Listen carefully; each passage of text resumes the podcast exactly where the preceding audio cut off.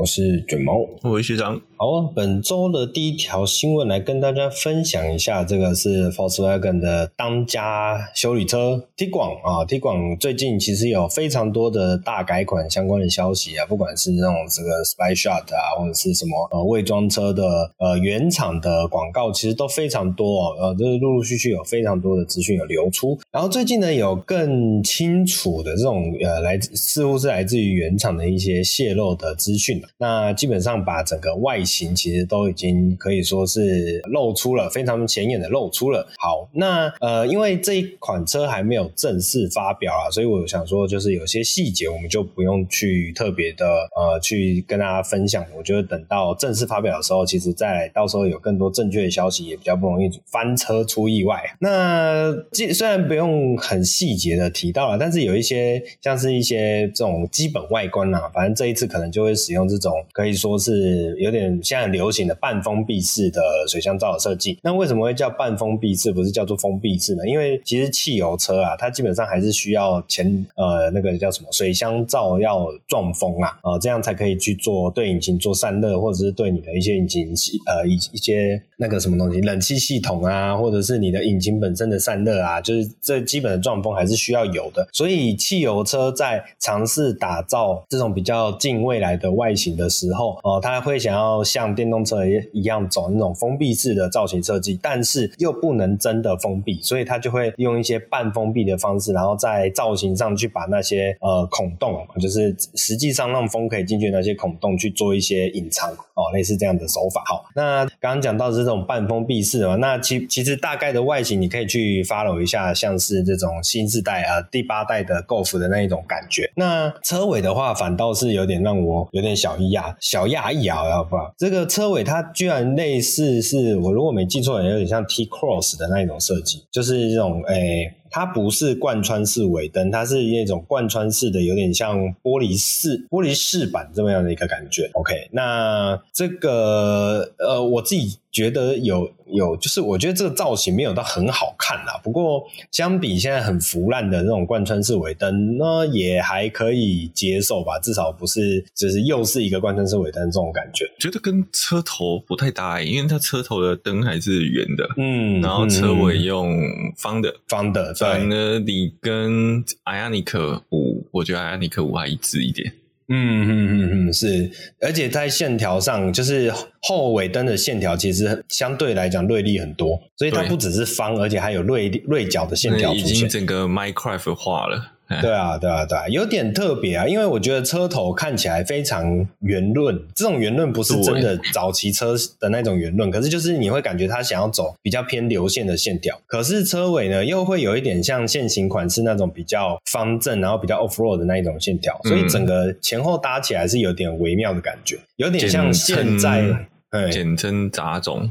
今天插走，OK，好啦，我我觉得，因为我目前看到的是一般版本啊，那也许后面有一些比较 R-Line 啊，或是比较运动风格的这个造型出现以后，或许会有一些改善吧，那大概是这样子。去这个期待它。那有一个特别的点是，它把这个现在很多车子会把车型的字母标贴在车车尾上面去做这种识别嘛。那这一次其实如果现在的揭露图是正确的话，它其实也是有呃 Tiguan 这样的车尾标，可是它居然贴在整个车尾门的最下方哦，所以其实是在这个牌照的下面，所以这样子的。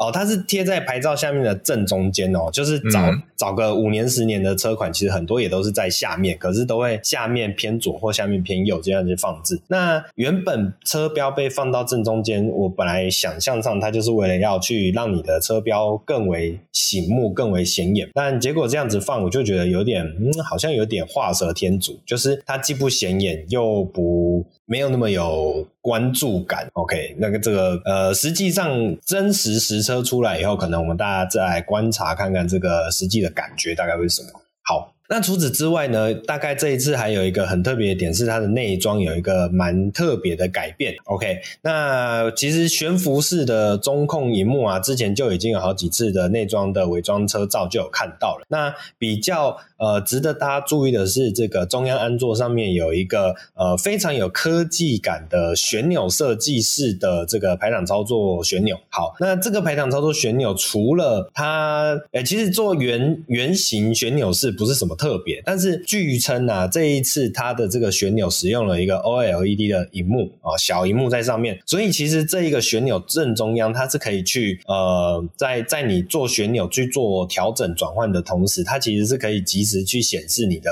呃选项啊，在你的这个旋钮上面，好，这个就是现在比较少见的，因为把一块荧幕放在这种地方，虽然它很炫啊，但是好像没有什么其他的实质用意。OK，那它是不是一个呃呃呃额外的昂贵的成本呢？这个就要观察一下。我觉得荧幕放这个位置非常的糟糕。这是一个很烂的设计，基本上是看不太到了。对，没有错。你驾驶人要操作它，你要低头，这不就是一个超不安全又不直觉的设计吗？是是是，这有点令人疑惑哦。到底实际上会是怎么样啊？其实还蛮特别的。好，那另外一个我觉得值得跟大家讲的地方是，因为我们目前呐、啊，我目前看到我刚看到这个新闻的时候，我只是先把它收进我记录的资料夹里面，然后我没有，我以为你直接收到垃圾桶去了。哦 不会，还没有那么夸张。对，Ticon 怎么说也是我心目中的这个呃喜好车款之一。对，所以我还是会关注一下。OK，好，那当初这个新闻就是我看到的时候，我并没有马上把它点开来看，我只是先把它收藏起来。然后等到我后来比较有空再把它点开来看的时候呢，就是我会发现各家媒体的这个影片连接里面的关于内装的影片连接全部都失效了。那我不太确定是不是因为原厂当时的这个影片似乎不是呃，就可能是不小心发布出来的，这我不太确定。就是有签 NDA 时间还没到吧？嗯，对，有我猜测有可能，因为我后来不只是各新闻的连接，我实际上自己去网络上就是搜寻引擎上面去找，都找不太到这个有内装操作过程的影片。然后有些媒体的截图画面之中，其实也有显示，就是呃，其实原厂在影片上面也有显说，哦，这个只是一个概念车款的内装，还不是正式发售的版本，所以这也是有做这样的提醒。那到底后面正式大改款的 t 广是不是会配上这？怎么样的一个设置呢？其实我们就值得继续再观察下去啊。OK，好，那两位也要补充什么吗？哎，这个一个是前 Golf 车主，一个是现 Tiguan 车主，所以说就内出内不是内出内装流出内装流出，简称内出，好不好？哦，合理合理合理。那但我觉得它的那个方向盘怎么还是现行款啊？哦，就省成本，就还有方向盘没有用完就对了。对对对对对，对。那我觉得内装并没有什么特殊的啦，就对，其实还好啦，相对我这个外观也没有什么特殊的。嗯，那我因为这台原则上应该还是油车吧？对，应该不会是 N Q B Evo。对，然后可能加顶多搭载一个轻油电系统。对对，那只是为什么这个排档就像你刚刚讲的那个状况，变成一个旋钮的感觉？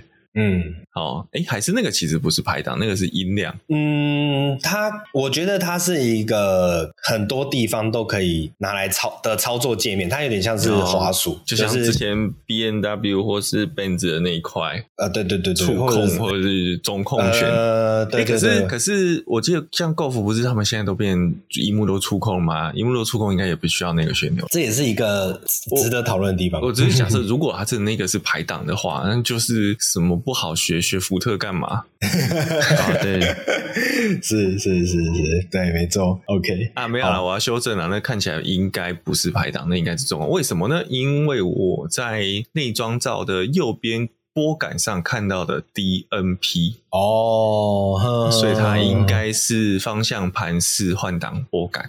嗯嗯嗯嗯嗯。所以旋钮纯粹就是一个操控界面的，但如果再加上那个操控界面，然后它又有静音，我觉得它很大程度应该就是音量。嗯，那这样就合理了啦。嗯、音量又有实体旋钮，这一直是我们比较喜欢的。嗯，我觉得不只是音量，可能像那个冷气出风口的风量啊，或是任何类似的可调整式的，还是超搞得太复杂了。我觉得这样还是搞得太复杂。嗯、那这样这样，我倒不如用手直接拉。嗯，这个就看看喽，再观察下去。其实上刚刚讲到内装好像没什么特别之处，我自己观察有观察到一个，OK，就是它的这个驾驶座正前方的这个我们叫做前面那个叫什么？仪表板？哎，好像不是仪表板，dashboard。前面那一整片，对啊，就是 dashboard 上面的上面那一块，上面那一块，就是常常会有人铺那个毛茸茸的。毛茸茸的那个，你讲那个，我一时想不起来这叫这叫什么。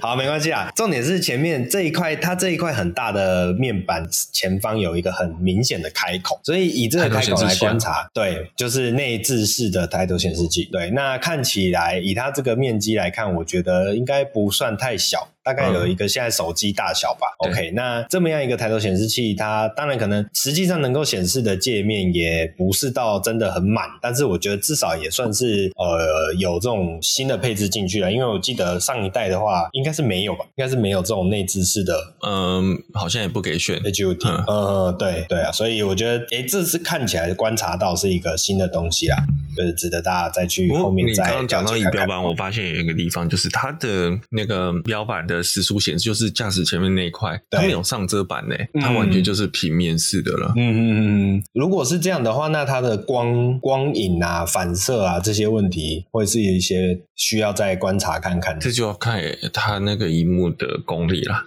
嗯，荧幕本身的超，超高亮度，亮死你这个小王八羔子，有可能，有可能，对，几万流民这样子有没有？直接晚上开车直接闪瞎你的眼，对，没有晚上开车你就看到每个驾驶人脸都是绿的这样，哇，那还蛮可怕。那个现在这个时间点啊、哦，这个开车在路上看到这样应该会唰唰的唰起来。OK，好，那下一条新闻同样是来自这个 VAG 集团的这个产品啊，这个是来自所发表的最新的这个纯电二加二 crossover 啊，这一款车叫做 Lanzador，可以这样发音吧？看这看起来简单多了。Lanzador 对，Lanzador，OK，比之前的什么 Lebuye 好好发一点点。OK，好，那这也是这个 Lamborghini Lamborghini 继 Urus 之后哈。第二款这种类类修旅车的产品啊，OK，我会说这个这个是类修旅车，这这也，应该说它是一个蛮奇怪的变体啦，蛮、嗯、奇怪的变体，OK，我觉得它比较，有的人可能会觉得它是修旅车，嗯、也有的人可能会觉得它是跑车抬高，就像九一一大卡，对对对对，或者有一点像那个。Pro 三轨，对对对，我刚才第三个想到也是 Pro 三轨，嗯嗯，就是，但是 Pro 三轨还稍微再厚一点，没有这么扁。对，可是像九一一达卡，我又会觉得它，因为九一一达卡，你可以从它的身形来去观察出它，它就是一台九一一，对。对，它就是九一，然后真的是把悬吊架高。可是以这一款 Lanzador 来说，又不是这么纯粹。我觉得它比较像 Purosangue，可是刚好走两个两个偏锋。因为它又有趣的是，它是双门四座。对，嗯嗯嗯嗯嗯，它应该是它应该是四座吧？哈，二加二，二加二，对。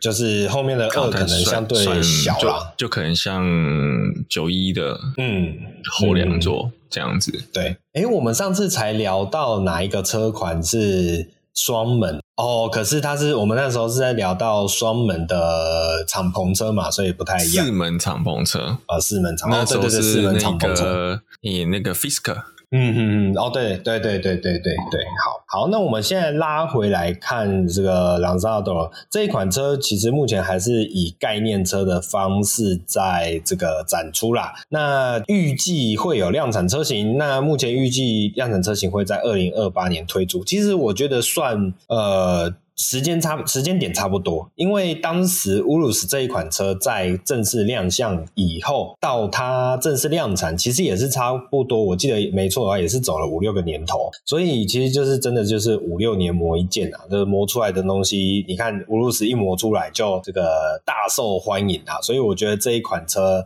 啊，朗扎斗这个基本上到时候出来应该也是呃卖得非常好，应该是没有问题啦。尤尤其是雷摩给你的整个呃本身。这个品牌的形象，还有它这个本身品牌的一些设计的元素哦，都跟这种呃非常比较偏向战斗式的这种感觉，连接可以说是非常的呃融合的非常好，这个肌肉感的线条布局哦，其实都很适合这种 crossover 的车型，我自己是这样觉得。嗯，相比之下，比如上轨，诶，就会你就会觉得它，所以我刚刚讲说走两个偏锋，就是比如上轨走的还是比较这优雅型、优雅形态一点的那样的设计元素，但是呃，这个兰博基尼总是能够端出一些非常强烈啊、侵略性的产品啊、给给这种比较呃稍微高一点的车型啊、呃，有去配合它那种感觉。OK，好，那目前的一些这个车身的尺寸有一个大概的数据啊，就是车长大概会接近五米。那车宽会在两米一左右，那车高则会是一米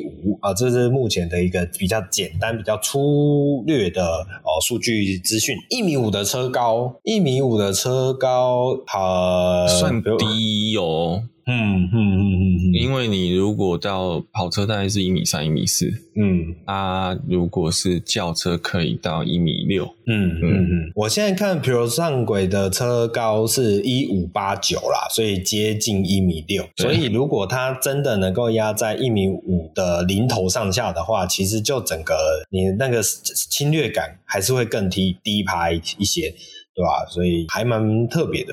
好，那这款车的外形啊，呃，外形上，外形上会怎么形容？我觉得就像是一台压扁的乌鲁斯，就是礼物，我觉得会是抬高的 Aventador。哦，这也是一个，也是一个，对对对对对对。因为我觉得它比乌鲁斯来讲，它还是比较薄，对不对？乌鲁斯好像在厚度上面还是比较明显一些。对，没有错。那你刚刚用抬高的 Aventador 这个描述，我觉得可以再更。呃，确实是再更精确一点，然后再来是它的车尾，车尾的玻璃线条，应该说车顶连接到车尾的玻璃线条也更为溜背哦。像刚刚乌鲁斯的地方，其实乌鲁斯虽然车尾也是比较偏近这种酷配的车型设计啦，但是你还是可以比较明显的去辨识出它的折线，就是你可以去看出它有一个属于车尾门那种感觉的折线线条。那相对于这一款这个这一款叫做 Lazando，。它的这个车尾线条的折线相较起来就比较不明显，比较像是整片玻璃直接往后拉啊，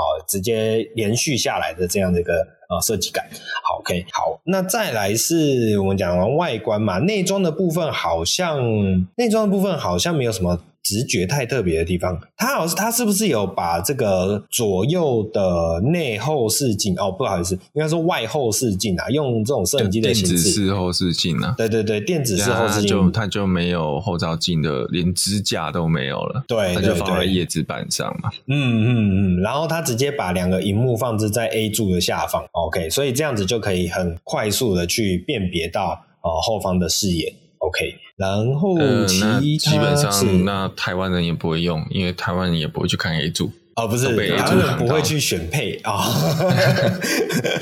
哦，哦，对，就是连看都不看哦，这个就有点惨啊，惨烈。啊，没关系啦，开这台车通常就是呃直直冲嘛，然后就不要转弯就好了。OK OK，好，然后再来，它一样是这个前面的引擎盖啊，不能叫引擎盖啊，这个叫做前 trunk。前 trunk 打开以后，里面看起来是一个非常大的置物空间啊。那原厂所展示的这个。包包啊，这个兰博基尼的包包看起来非常大诶，所以这看起来，假设如果今天车主是开去买菜的话，哦，应该是放个两三大袋，应该是没有什么问题。再来是目前在动力上面呢、啊，这个原厂透露的是会配备所谓的全时四轮驱动系统，然后会使用呃两组电动马达来去做所谓的呃这个动力的来源，然后后轴会有扭力分配系统，另外还会有。全新开发的这叫做 Dynamica v c o l o Integrata，这应该不是英文，OK，这是叫做 LDVI 的所谓的驾驶动态控制系统，来确保车辆的呃性能啊可以更为稳定以及更为呃专注。好，那这是目前我们可以得到的一些关于这一款叫做呃兰扎斗的资讯啊，大家可以再去网络上再看更多这一款车的，诶，因为我记得好像也会有一些影片嘛，哦，这这些影片也可以再去做了解一下，来跟大家分享一下这一款来自于兰博基尼的二加二纯电 Crossover，好，这想必是非常期待了。其实我会觉得它真的就是把兰博基尼的 MR 车款啊，因为现在改电动了嘛。嗯，所以就拆掉了引擎的部分，放了两座上去。嗯嗯嗯，是是，所以你会看到它驾驶的位置似乎其实跟 Lamborghini M 的跑车也很像。嗯嗯嗯，是是。所以我觉得基本上就是一款纯电版本，然后把这个悬吊，应该说同时把两种现在最夯的元素所结合起来，一个就是电动车嘛，然后一个是 crossover，这两个。最夯的元素不是猴子吗？哦，这个猴子，那他只要再放一只猴子在上面就没有问题了。对对，这这个显然是这个田野调查做的不够啊，应该赶快来观察一下台湾的这个最夯的趋势。OK，好，那下一款车来跟大家分享一下，这一款是非常高级的这个手手工车啦。其实这个手工车其实就是一种，诶、欸，也不能说它是那个手工可以这样解释吧。我的认知，这个手工是指说高级车款总是。会有一些比较偏向呃客制化的少量生产的车啊，非量产车。好，那这是来自于 Rolls-Royce 的 La Rose Nore Droptail 这一款非常好看的。这是敞，这也算敞篷车了吧？OK，Droptail 算敞篷，算敞篷车吧，算算有点像 Spider 的那个棚的样子。对对对对，没错。好，那其实 Rolls-Royce 常常就是会推出一些这种特别的定制款的车型啊，像上次我记得呃有一台，这是 Bowtail 哦，Bowtail 对对对对对，没错没错。那当时这个 Bowtail 的特色啊，其实就很明显，你可以去感受得到它的那个很长的这种车尾的设。造型设计就看起来，整台车看起来就很像一台一艘这种游艇哦，那种小型的游艇。然后甚至是当时的这个呃，像是引擎盖跟车尾箱盖啊，它甚至用这种类似木纹的造型。去营造出整台车的一个很特别的品味，OK，那这是当时呃这个 Bowtail 的它有一些特色。那这一次啊，又推出了一个全新的作品，这个 Droptail。好，Droptail 的话，它的车尾的长度，我觉得很明显就跟 Bowtail 相比起来短很多。可是这个短，并不是说它少了那一种所谓的呃优雅感，并不是，它其实反而是。打造出更为利落的车尾造型，然后呢，像上一次这个 Bowtail 啊，它的车尾灯啊，车尾灯以及它的车尾的视觉的设计啊，就走比较典雅的风格。反倒是这一次的 Droptail 呢，我觉得它走了一种呃。比较少，我自己觉得比较少在 Rolls-Royce 上面看到这种偏向科技感，然后也偏向这种现代艺术风格哦。这这能叫现代艺术风格吗？好像不是，就比较有一点机械的质感的美感在上面的那种感觉。OK，就是这整个线条的设计其实更为锐利，然后更为呃走。走这种呃比较科技的风呃科技的视觉风格。那除此之外呢，它的车头啊，它的车头也走的比较锐利一些。这种像尤其是这个下巴那两条很大的饰件哦，这个这算镀铬件吗？OK，这这两条饰件的线条其实非常的有现在像比如说呃 Lexus 啊，或者是一些新的。这种其他品牌的这种微微的风格在里面，你提任何一个品牌，感觉都把它拉 low 了。对，都都会有一点公这种感觉，因为它也不是完全一样，然后它它也不是说像是一看到你会觉得它是模仿，倒也不是，只是你会觉得是 Rolls-Royce 它跳出了一些原本既有 Rolls-Royce 自己的框架，我觉得这是它特别之处。那再来是这款车啊，它一样是采用这种这个前开啊，往后啊，车门前面打开，然后往后掀的这一种呃车门设计，然后在刚刚有提到它是敞篷嘛，所以我觉得有。有个很特别的点是，它的棚子啊、拉起来以后啊，呃拉起来以后，它其实还是有后玻璃的感觉。就是一般我们所印象中的敞篷车，你的棚子拉起来以后，后面可能就是刚就是会全部遮住哦。但是这一款不是哦，它掀起来以后，你看起来似乎是可以从后方玻璃穿透你的视线，去看到整个车尾后方。哦，这也是觉得我觉得整个特别之处，这是其中一个。那这款车呢？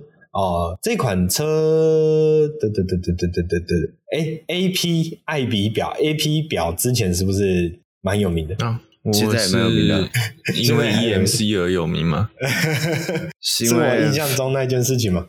封杀。台湾艺人有耳有名吗？对对，没错。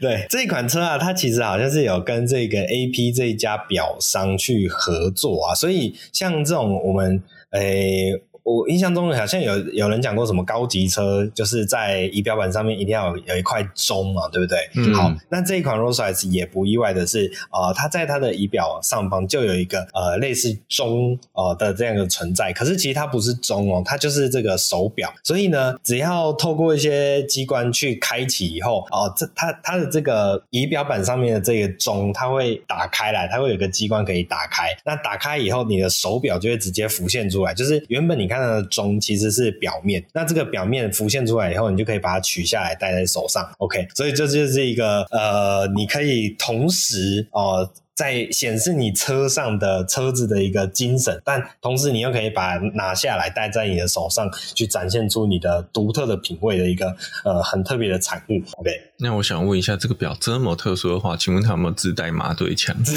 带麻醉枪，这个就是要背景音乐就是要跟上了，就是啊，这个我我在想应该是没有那么 low。对，那刚刚讲到这一只表。啊，就是这个 AP 的表啊，然后它是一个 AP 四十三 mm 的机械表，然后具备所谓的双秒追针计时码表，以及 GNT 两地时间以及大日历等复杂功能的等等等等。简而言之，以表来说，这也不是一个。简单的表哦，也是一个非常厉害的表，所以厉害的表加上厉害的车哦，就是整整整的，就是造就了这一个完美的作品哦，可以这样子去形容。那呃，很不好意思，因为我本身对表没什么研究啦。哦，这个只是反正对我来讲，这个车很厉害。那呃，镶嵌在上面的表，想必也是哦、有点东西的。OK，那这个就让这个尘封级人士哦，好好去研究一下。OK。两位对这台很厉害的车款有没有还有什么想要补充的地方？太高级了，太高级了，离我们有点太遥远。OK，对，没错。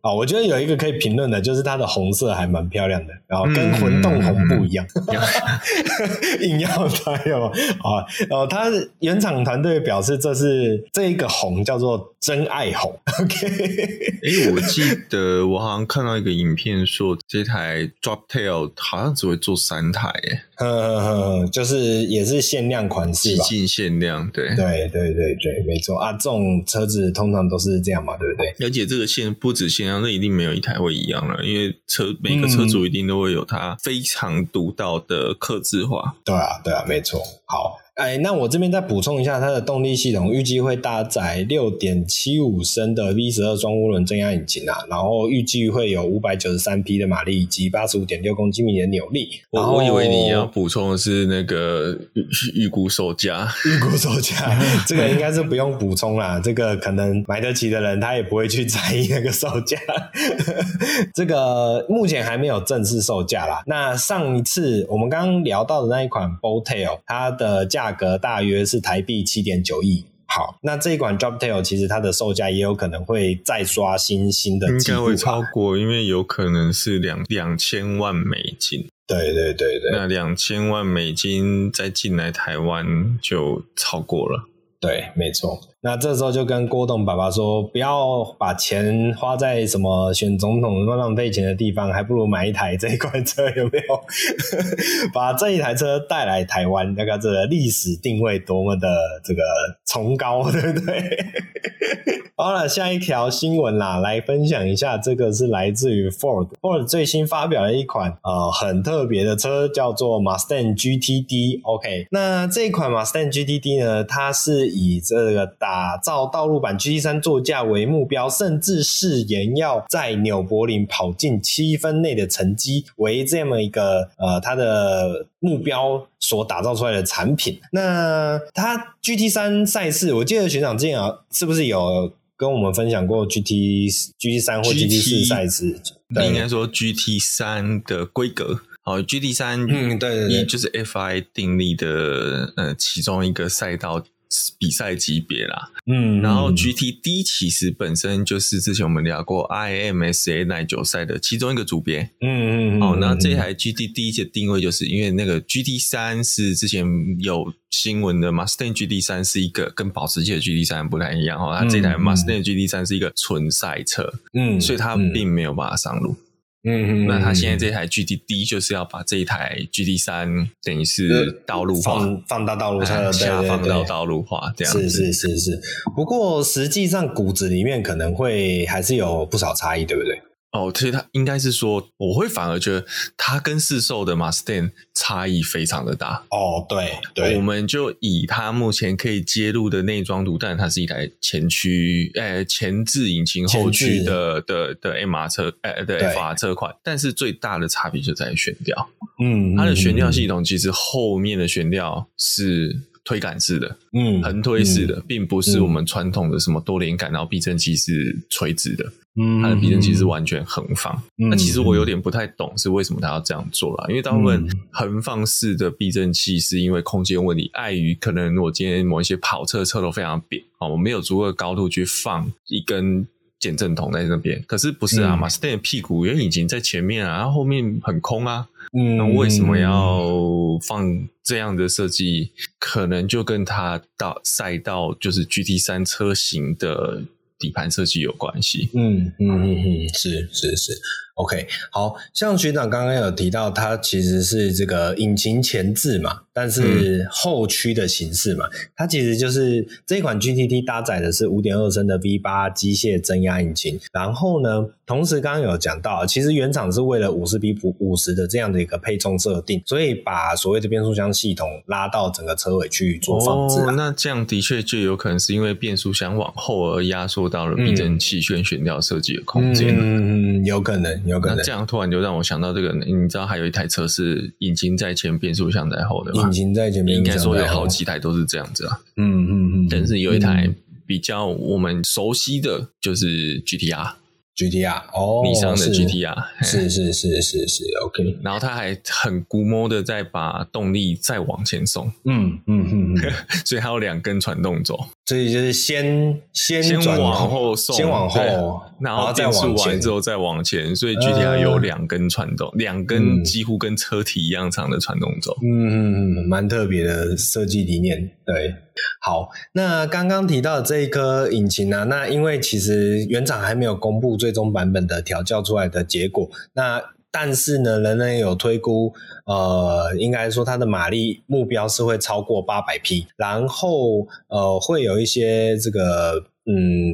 一些性能化的排气系统的设定啊，主动阀门控制系统等等哦，目的都是要为了让整台车的性能更为呃强悍。那最终最终最终的目标，其实就是刚刚有提到啦，那个原厂觉得想要在纽柏林赛道在完成七分内的成绩。OK，这个七分内的成绩，学长方便评论一下吗？呃，其实那真的是以九九一 GT 三为目标，嗯，减脂九九一 GT 三了，我这样讲。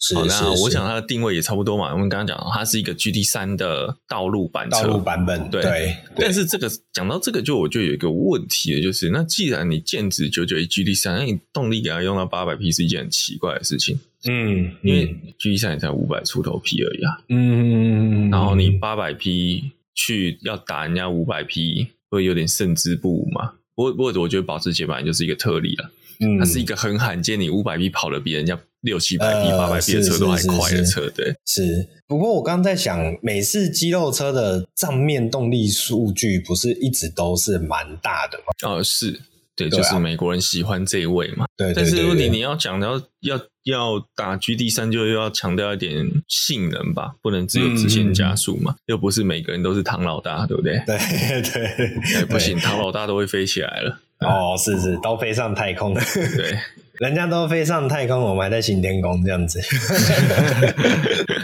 好，那这一款这个 Mustang GTD 呢，目前预计在二零二四年底或二零二五年初就可以开始交车了。目前的预定售价在三十万美金这样的一个价格带。好，然后它的整个车上，因为我们刚刚比较着重在它的动力这个一些动力系统的部分嘛，那其实我们来简单聊一下外形啊。其实我觉得它的外形来说也很特别，因为呃，我我们都知道 Mustang 是这种美式肌肉车啊，那这种美式肌肉车通常它的造型都跟我们呃印象中的欧欧式跑车，或者是讲呃日系跑车都会有不太一样的感觉。那可是呢，这一款车你从它的整个外形的造型来说，它跟自己本家的肌肉车款又不是这么相像，就是你还是可以从整台车看到一个比较明显的肌肉线条，但是这个肌肉线条它像是铺在很多这种空力套件之下，所以美式肌肉车我一自己印象，就至少我对美式肌肉车的印象，它的空力套件通常不会做的这么的显眼嘛，就是比较显眼，然后线条又比较锐利这种感觉。哦，所以这整体比较起来，嗯、还是我你想应该它会做的很显眼，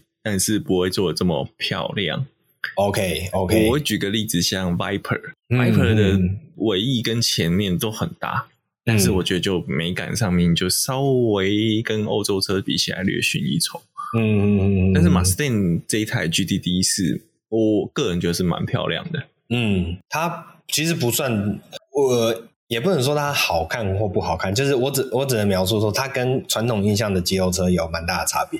它不突兀，对，不突兀，不突兀，对。我我觉得不会丑啊，不会丑，是真的不会丑啊，就是但是就是一个比较新颖的视觉风格吧，大概这样形容。好啊，那这一款车到时候实际出来以后，有更多的消息，我们再跟大家做进一步的分享。好，我要再补充一下哦，这一台车其实跟 GT 三 RS 有一个东西很类似哦，嗯、就它的唯一应该是有 DRS 的。嗯，就是它有主动式的两段控制，对对，多不知道是两段还是多段啊。嗯、总之，它那个尾翼是两片，其中一片是可变角度。好，接下来下一条新闻也是这种，也是非常。呃，具有性能味的车款，那就是全新世代的 Mercedes-AMG GT 啊，正式登场了。这一款车采用了这个二加二的座椅配置啦，那顶规预计会提供五百八十五匹的最大马力这么样的一个呃动力输出。那所配备的是四点零升的 V8 双涡轮引擎呐。那目前首波有预计，刚刚有讲到顶规嘛，就是有六三以及五五两个车型，那全车系都会。搭配 Formatic 的四轮驱动系统，那我其实有讲一下，讲、欸、一下，好好好，全车系搭配 Formatic，这真的是 GT 首次，不是 GT Four Door 一直都有 Formatic，嗯，但是以双门酷配车型，哦，就拿来跑赛车的那个，这个 GT 是是第一次有四驱。嗯嗯嗯嗯，是，所以就是也是一种诶、精神上的变化嘛，可以这样讲吗？就跪下去了，跪跪下去，跟 B N W 一样。可是可是这样子，我应该好反过来问学长一下好了，就是你觉得这样子采用四驱系统，用跪下去来形容，为什么？我觉得就是妥协啦。嗯。因为你要吃这么大的动力，适时的前轮驱动，以现在我们都讲是都搞不清楚到底是人开车还是车开的那嘛。嗯，因为现在监控都很强，那你要让电控有完美的掌控，对性能、对抓地，那四轮其实是必要。适时的四轮不是永远永久的四轮，适时的四轮的介入是必要的。嗯嗯嗯，因为那个绝对会让你在弯道里面的指向性更好。嗯嗯，然后更可也不能讲更可控，更容易控。嗯嗯，那这是必然的，不然的话大家不会这样做。嗯嗯，好，除非你今天是因为某一些坚持，或是赛道上面的坚持啊，法拉利就是对他品牌的坚持，所以他做后驱。嗯，是是，你看他像 Pro 上轨 GT4 入手。啊，这种我们要偏通用性的车，它还是做四轮啊。嗯，不过虽然它的四轮驱动长得有点奇怪了，但是逻辑是不太一样的。是是是，哦，或者是你今天像。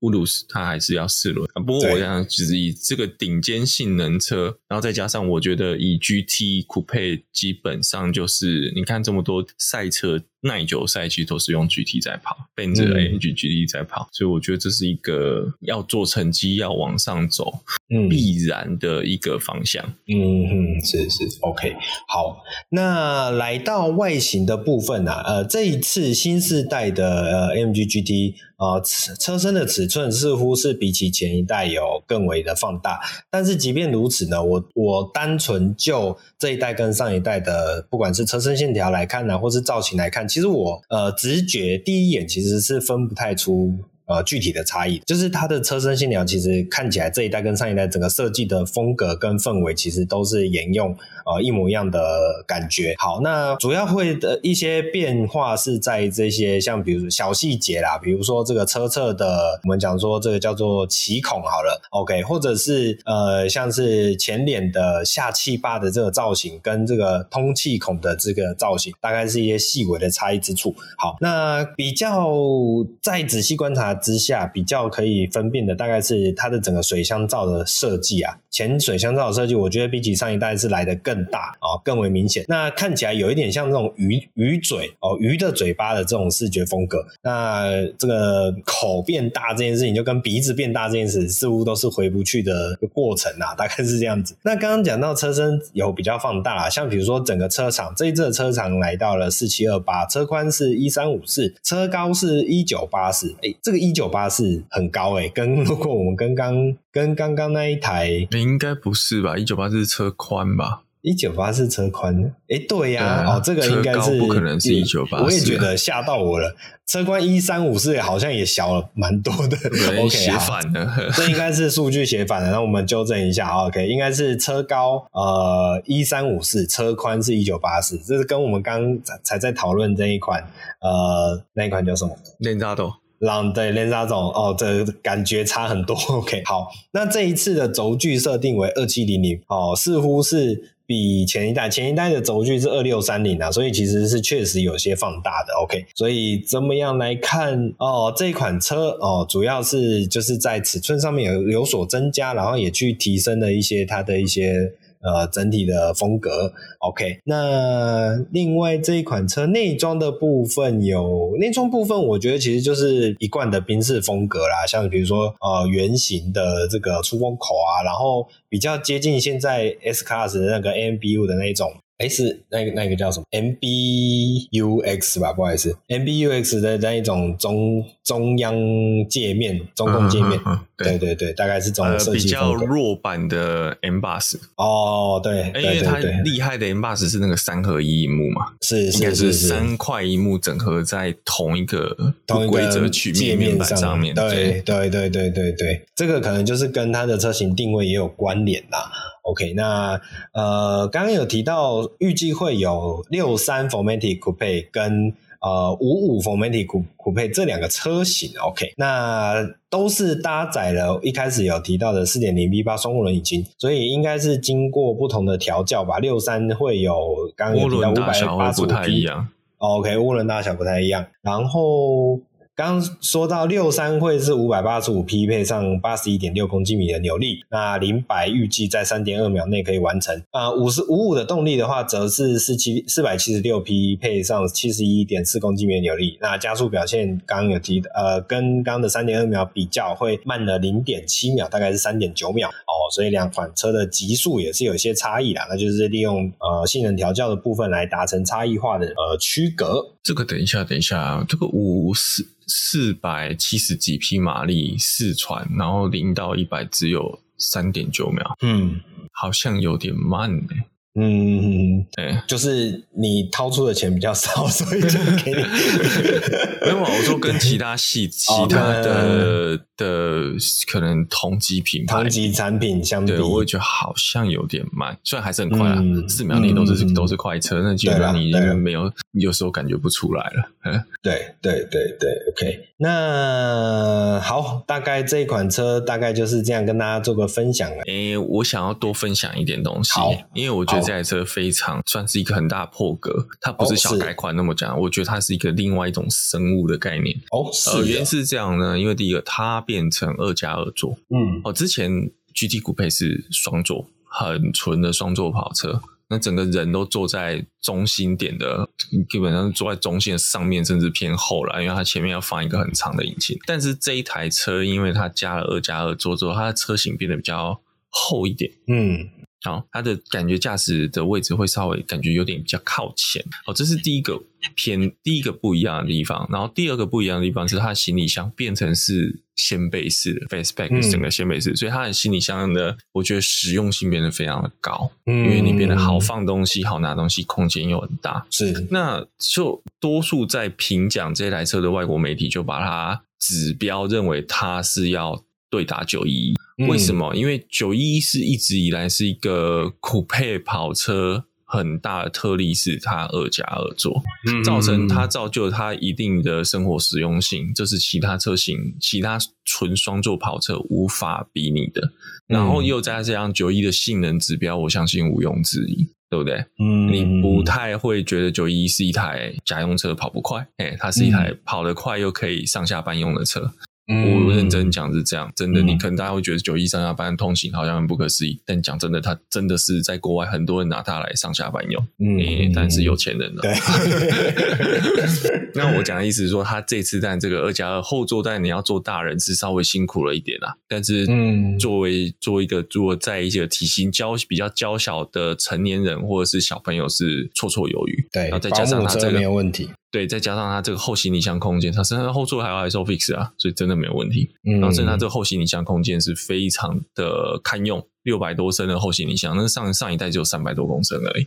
嗯，那上礼拜上上上四代根本怎么放都不好放了哈。嗯，对，然后然后这一代的动力其实是这样，你说六三其实它就已经对应到 GT 这一代前一代 GT 的 GTR 了，嗯，这个五百八十五匹，但是其实前一代 GTR 还有一个 Black Series 那个到七百多匹，我相信到时候这个 GT 酷配应该也会有 Black Series 出现，不过要再等久一点，嗯嗯，等前面都卖的差不多了之后，可以再削一笔，对对，挤牙膏，对，没 错，没错没错，好，那这个这一款也是非常惊人的车款呐、啊，这这礼拜也有蛮多新奇有趣的哦新产品出现来跟大家做分享。好，那接下来请龟龟来帮我们带我们这礼拜的国内新闻吧。好，那本周第一则国内新闻呢是 Lexus 的台湾总代理和泰汽车在上礼拜正式上市了大改款的第二代 LM 车系。那这一代的 LM 呢，它同样呢是跟 Toyota 的 Alpha 算是双生车型啊，它就是一个更进阶、更豪华、更奢华的车型。那国内市场导入 350h 跟 500h 双动力，然后共四种车型，分别有四座、六座还有七座的车型。那它的售价呢是从四百二十九万到五百九十五万中间这样。在动力的部分呢，350h 相较于前一代的三百 H 啊，动力上有比较大的提升，它的重效马力到了两百五十匹，然后看一下哦，扭力呢？扭力有油电应该蛮蛮好的吧？哦，扭力是二十七点五公斤米，欸、哦，但是这个是这应该是纯是引擎的吧？引擎输出对对啊，但是它没有重效扭力，好，所以就就就觉得就这样。那五百 H 的部分呢，它用的是二点四升的涡轮引擎，然后搭配油电系统啊，重效马力来到了三百七十一匹，那最大扭力呢是四十六点九公斤米。这个动力啊，因为五百 H 我没有开到，呃，应该说五百 H 现在台湾是只有一台车而已，现在连认证都没有认证，也听据说是要等到十一月才会有。其他的车应该是因为产能的关系啊。那目前台湾呃即将交车的都是三五零 H 的车型。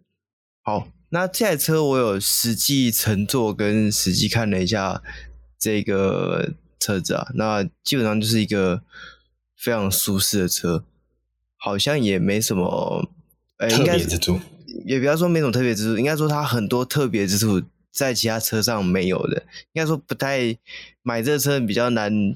把它理解成是一般我们会买车的那种概念，就是它开起来怎样啊，嗯、一些东西感受怎样啊，比较多的是在它的后座乘坐空间之类的，就是它的很多细节都是在于乘坐者的感受，而不是驾驶者的感受这样。而且这车开起来真的有一种在开小巴的感觉，因为它的坐高 坐高之高，然后那个视野很高，这样就感觉很像就是开公车的那种那种氛围。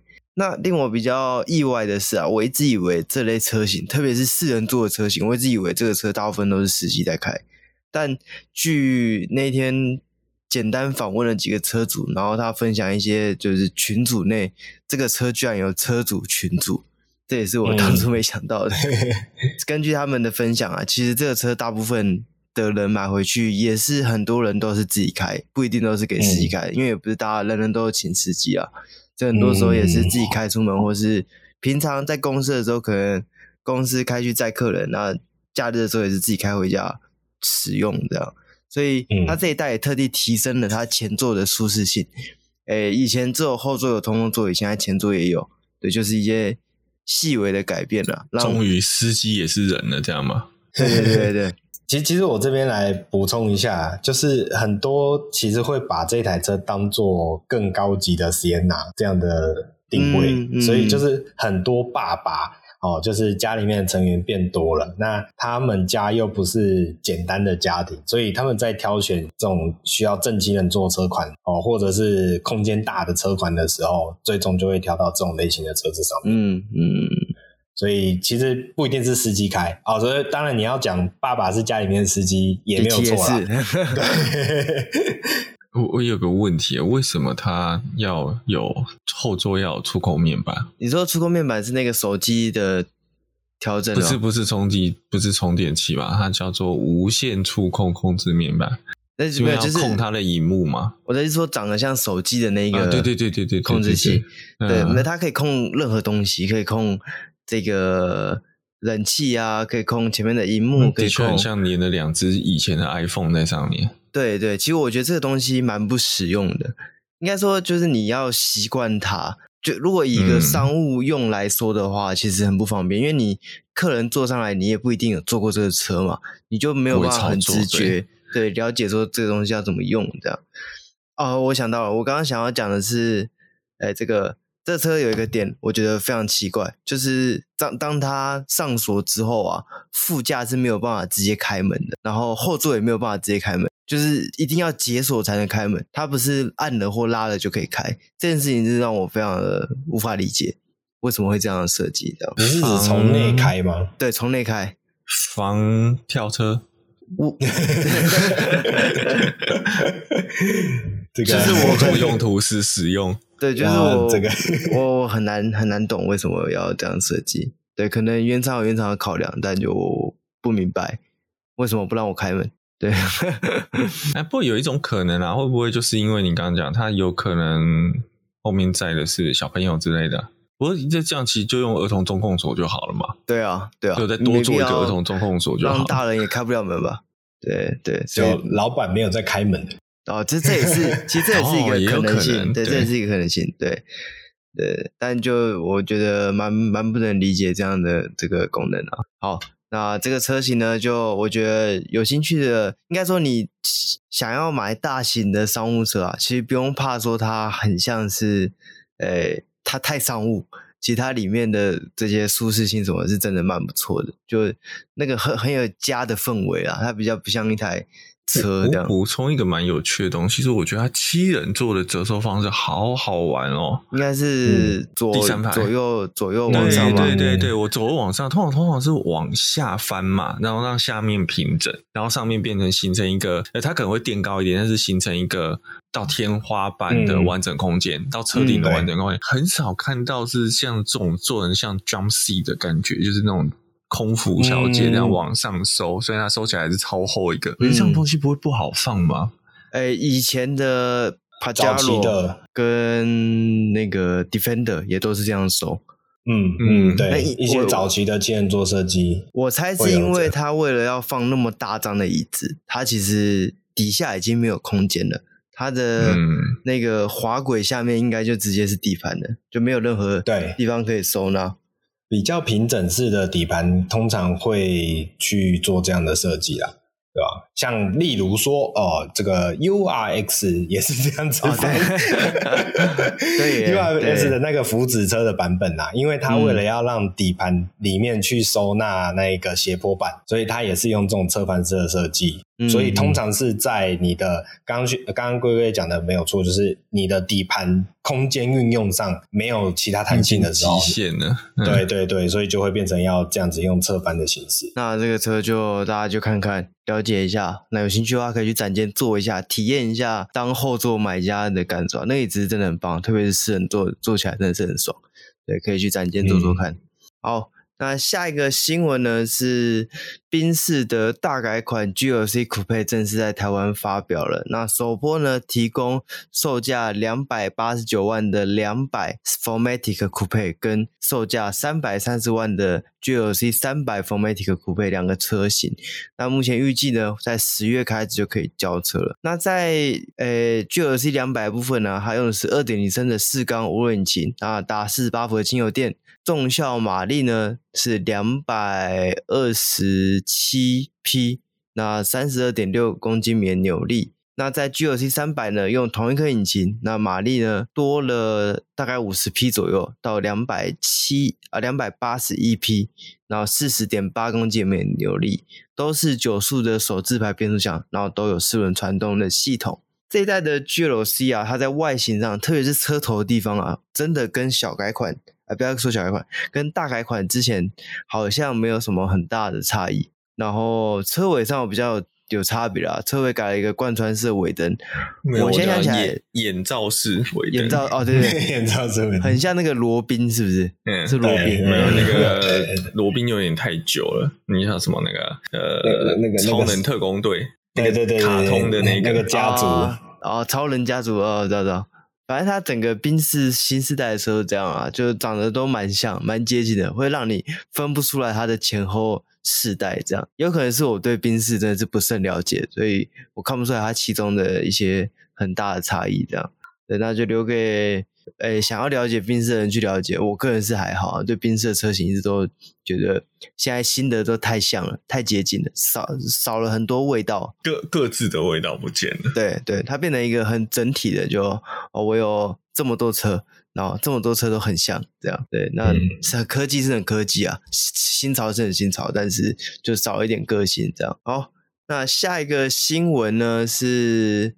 万众瞩目的 Toyota Yaris Cross 的预售价格已经出来了。那目前呢，有三个车型，分别是七十二点五万的享乐型、七十六点五万的酷动版跟八十三点五万的潮玩版三个车型。那全车系呢都标配全速域的 ACC，然后看起来呢是没有这个车道自动的功能，它好像只有跟车而已。所以是残破版的那个什么 TSS 吗？对，残破版也不要说残破，至少它全速域，然后预计全都会搭载这个电子手刹车跟 Auto Hold 哦，要顶规才有盲点侦测，然后要中阶以上才有后座出风口。哦，我想到还有一个啊，还有一个就是全年全车系都是 TNGA，很屌，对不对？扭力梁哦，没有，不是不是 TNGA 是。D N G A，D N G A，D N G A，对，D N G A 的这个平台，小小型小型车平台，嗯，对。他最近在 P T 最热门的话题就是一百匹的车到底够不够用？哎，这个问题非常好。我觉得一百匹的车搭载不同的变速箱会有不一样的反应。像是我开过 T Cross 的一点零 T，我觉得那个车开起来其实蛮有冲冲劲的，蛮有。嗯我我我觉得那归功于变速箱的换挡效率，会让它的调性变得不一样。嗯、对，那一百匹搭上 CVT，我想应该是应该是没什么没什么感觉啊，没有激情。对，应该是很难有激情，但也还没开过。等到诶十月，我十月刚好有机会可以去试驾一下，到时候再开开看，嗯、跟大家分享到底一百匹够不够用。可是我觉得，就是够用的定义要先。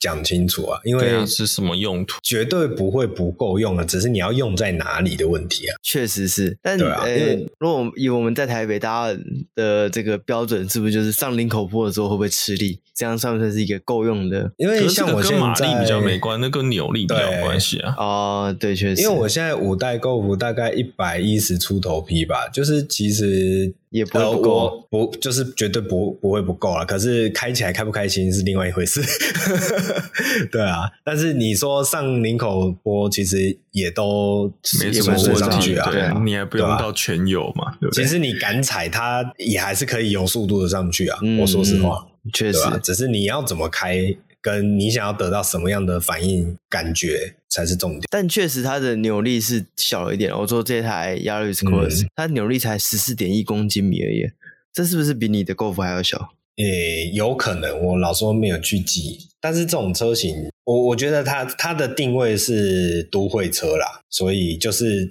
能够动就好啊。这样讲的很不给面子。还有另外一个，我在想是车重的考量吧。那可能车子不重啊。哦，确实，我猜它的车子不重。对，就金属比较软，嘿，其他就不说了。也也鈑 金比较高刚性软金属，高刚性软金属。好，这到时候还是要这个经过我们台湾的 T N 哎，那叫什么 T N Cap T N Cap T N Cap 实际车撞之后，才能帮他评定到底他是几星。我猜这个车应该也会是很快就会接受车撞的车型啦，这个一定会卖的非常非常的好，对啊，这个这么便宜就你能买到修旅车，然后又有全速的 A T C，我跟你讲，那什么现代的飞牛啊，什么 H R V 啊，现在都嗯全部被打趴了。对啊，抓雷弹，甚至卖的比较贵，但是你都没有全速域的 ATC，我觉得这个就有感受就有差了。嗯、现在最令人呃期待的应该是之后 MG 的 DS，嗯，会有怎样的配备表现？这样，嗯，对对，好，我们就到时候再来看看这两台。这个我觉得 MG 也算是未来国产新星了，就是目前看 HS 的这个销量。对不对？DS 也是指日可待，看看有没有办办法在这个小型修理车、超小型修理车的市场，跟我们我大和泰来一战高下。这样好，那我们本周的新闻就到这边结束了。那喜欢我们的话，记得帮我们按赞、订阅、分享，然后点出 Apple Podcast，记得帮我们评分留言。那我们下礼拜再见，拜拜，拜拜。